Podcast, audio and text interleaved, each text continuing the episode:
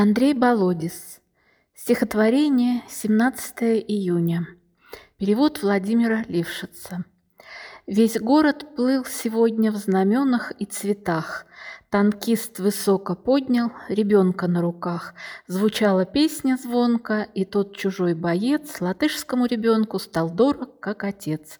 Был взгляд ребенка светел, был взгляд танкиста смел, и новой жизни ветер над родиной шумел.